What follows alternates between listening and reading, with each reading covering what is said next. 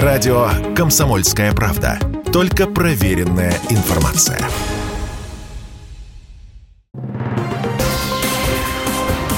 Союзное государство. Картина недели. Здравствуйте, я Екатерина Шевцова. Это «Картина недели». В ней я рассказываю о том, что произошло важно в союзном государстве. Чем причина обострения отношений России и Украины? Гарантия безопасности для окончания спецоперации. Что за идея славянского государства? Большое интервью президента Беларуси агентству «Франц Пресс». Новый посол Республики Беларусь в России. Кто он? Интерес э, к славянскому базару превзошел все ожидания подробностей пресс-конференции. О главных событиях в союзном государстве прямо сейчас.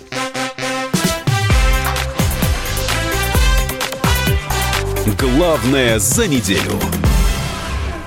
Последние годы на Украине складывались внутренние причины для обострения отношений с Россией. Об этом президент Беларуси Александр Лукашенко заявил в интервью информационному агентству «Франс Пресс». По словам белорусского лидера, украинские власти намеренно ограничивали использование русского языка, оскорбляли и демонизировали руководство России. Там были внутренние уже причины для того, чтобы Россия поставила, грубо говоря, Украину на место. Зачем вы оскорбляли власть в России? Зачем вы президента Путина оскорбляли? Макрона ведь не, они так не критиковали, хотя было за что. Когда Байден э, упал на, трап, э, с, на трапе самолета, поднимался по трапу, упал, знаете, у нас в Беларуси никто над этим не смеялся. Ну, всякое бывает. Я понимаю, что, ну, бежал человек, упал. Не надо было бежать. Ну, споткнулся и споткнулся. А вы что творили? И творите против Путина. Зачем вы его демонизируете? Зачем вы его оскорбляете? Нехороший фон. Может, это не причина для операции, но фон нехороший. На вопрос журналиста о том, когда может закончиться спецоперация на Украине, Александр Лукашенко ответил, хоть сейчас, но есть главное условие. Что Украина, по вашему мнению, должна сделать, чтобы закончить эту войну? Сесть за стол переговоров и согласиться, что они не будут угрожать никогда России и не будут иметь на территории Украины то оружие, которое будет угрожать российской территории. Главное – безопасность России. Никогда российская власть, имея эту мощь и богатство России, не отступится от этого. Дайте гарантии, помогите Киеву, Киев даст эти гарантии, если вы согласитесь, натовцы и американцы, что с территории Украины никогда не будет угрозы российской территории. Не надо Украине э, РСЗО, там, противовоздушная оборона, которая бьет на 200-300 километров, 500 километров. Не надо такие ракеты. Зачем? Украине надо то, чтобы обеспечить мир у себя – а тогда Россия даст гарантии безопасности Украины. Ну И... какая Украина? Там еще будут Херсон, Донецк, Луганск. Ну, это, слушайте, это уже не обсуждается. Это можно было говорить в феврале-марте месяце об этом. Понимаете? Там живут русские люди, которых гнобили украинцы. А зачем? Я же поляков сейчас не наказываю за ту политику, которую проводит Польша в отношении нас. Я всегда говорю, у нас есть поляки этнические, но это мои поляки. Они имеют все права, как белорусы. Мы их любим, уважаем и ценим. Э, ну и они себя ведут достойно в основном. Зачем тогда было русский язык запрещать? Зачем было внутри Украины проводить ту политику, которую проводил Порошенко-Зеленский? Они же все время изнутри толкали Украину этим самым к войне. Спецоперация продолжается потому, что гарантии безопасности России НАТО и США давать не намерены, продолжал белорусский лидер.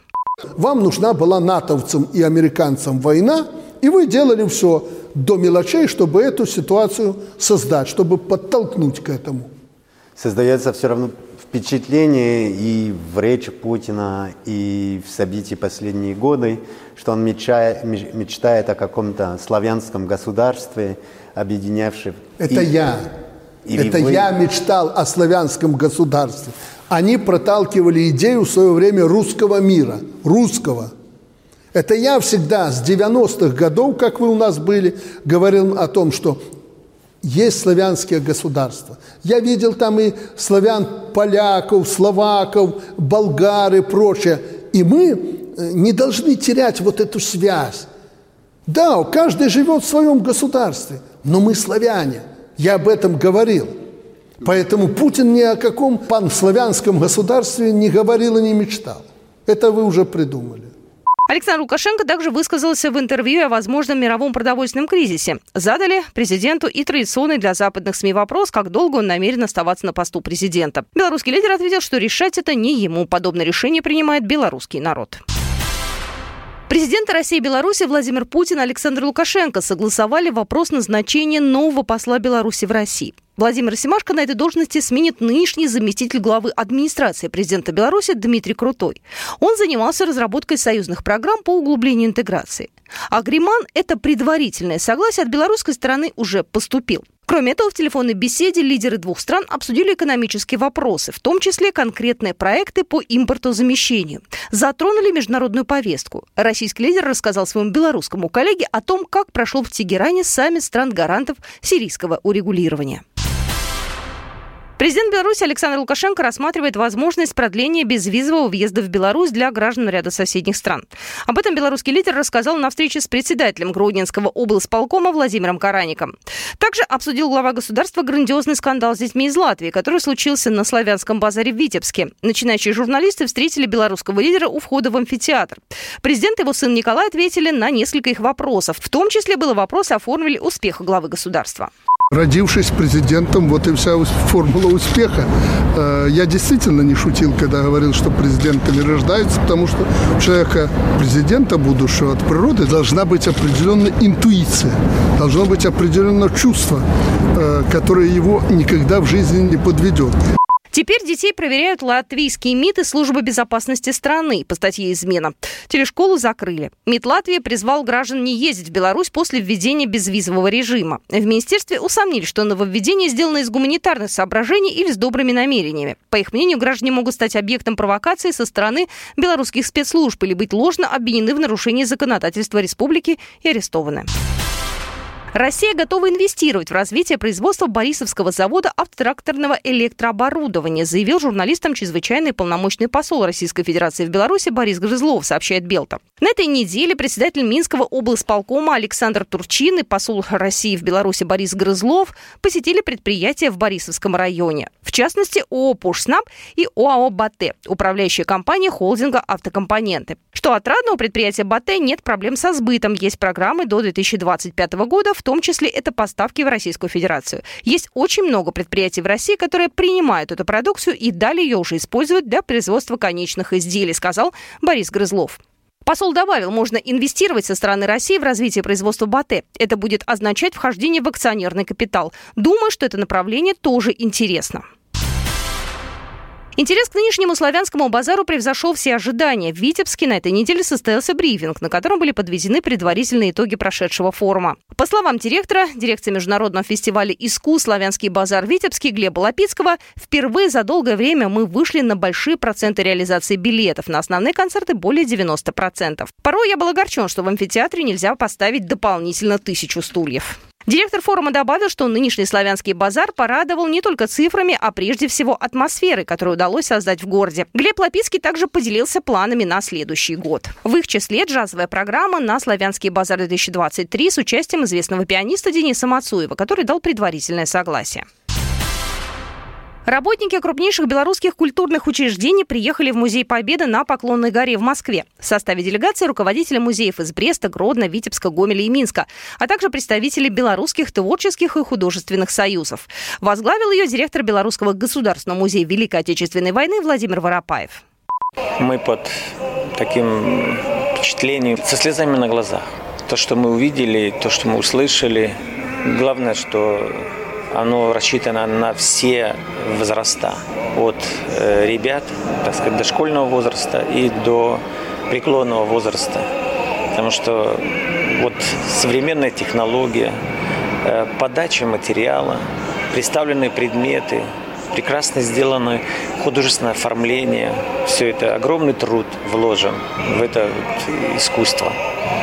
И я полагаю, что ни один человек не уходит равнодушный э, с э, Музея Победы на Поклонной горе. Деловая поездка была рассчитана на два дня. Это не только обмен опытом, продолжение белорусско-российского сотрудничества, которое сложилось после официального визита министра культуры Беларуси в Москву Анатолия Маркевича в июне этого года. Тогда и были достигнуты договоренности о регулярных встречах белорусских и российских работников культуры. Сперва гости побывали на экспозиции «Подвиг народа». Экскурсию для них провел директор Музея Победы, заместитель секретаря Общественной палаты Российской Федерации Александр Школьник. Он познакомил белорусских коллег с уникальным музейным пространством. Молодежь союзного государства должна знать и защищать историю своей страны, заявила заместитель председателя комиссии парламентского собрания по труду, социальной политике и здравоохранению Людмила Макарина-Кибак, передает Белта. На этой неделе с 19 по 21 июля делегация членов молодежных парламентов из 20 субъектов Российской Федерации находилась официальным визитом в Республике Беларусь. В рамках поездки в Республиканском доме молодежи состоялся открытый диалог взаимодействия молодежных организаций Беларуси и России. Было подписано соглашение о сотрудничестве между БРСМ и молодежным парламентом Оренбургской области при законодательном собрании Оренбургской области.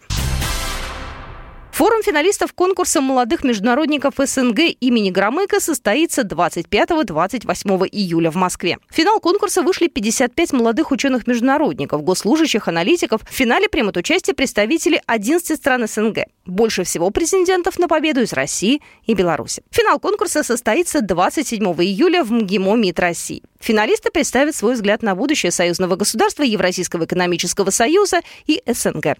Состоится церемония награждения призеров конкурса. Вот такие события происходили в жизни союзного государства на этой неделе. С вами была Екатерина Шевцова. Программа произведена по заказу телерадиовещательной организации союзного государства. Картина недели.